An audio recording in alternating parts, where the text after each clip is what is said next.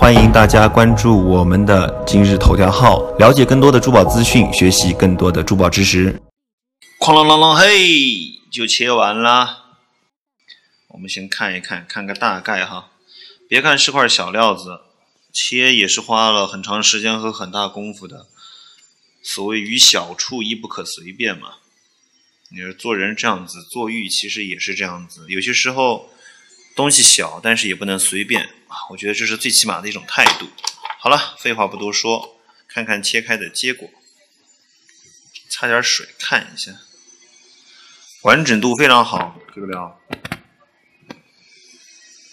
来对个焦给大家看一下。白玉特别难拍，就是因为它经常会失焦。嗯，啊，侧着光看一下它的油性，油性很好，皮色也很漂亮，很老气，肉也很舒服，很老结的一个料子。看刀口前几期内容就讲过哈，如果没有看到前几期内容的朋友，欢迎关注我们的头条号，关注以前更多精彩内容。然后第二刀切的是这块儿。第一刀先把这儿宰了，然后第二刀从这儿切了下去，切到这儿，因为这儿自然有裂，我们看一下旁边，那它配合着这个地方，它本身有裂口，所以刀片一下去到这个位置，它自己就掉下来了。正如之前所说，一个背面很舒服、满皮的一块牌，完整度非常好。擦点水，看看看看肉的效果，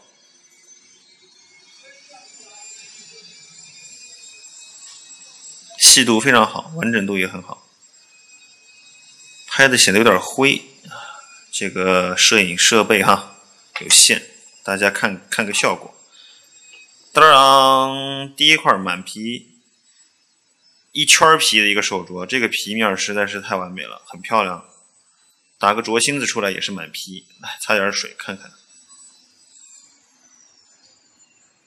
完整度非常好，料性很纯很细，很舒服。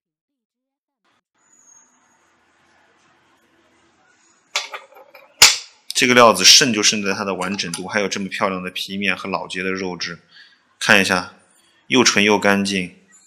一个手镯，两个手镯，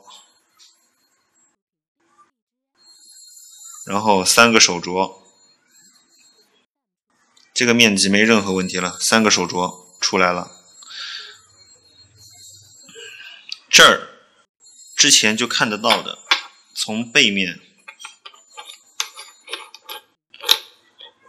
这儿延伸下去的有很小的一个浆斑，但是这个浆斑进的不深，而且刚好它是在手镯的芯子上面，手镯芯上面，基本上一拿就可以拿掉了。这一片没有直接全部拿完，为什么呢？因为回头打手镯的时候，手镯芯子大概在这个位置，这个位置。如果说整个手镯芯子上面一点皮都不带呢，呃，怎么说，价值就会略微下降一些。那么在现在我们把这儿留了一点皮。回头手镯芯子一打下来，镯芯子上面的留点皮，这个手镯芯子的价值就会略高一些。然后这个就是一块背面满皮的一块满皮牌，多舒服的一个牌料。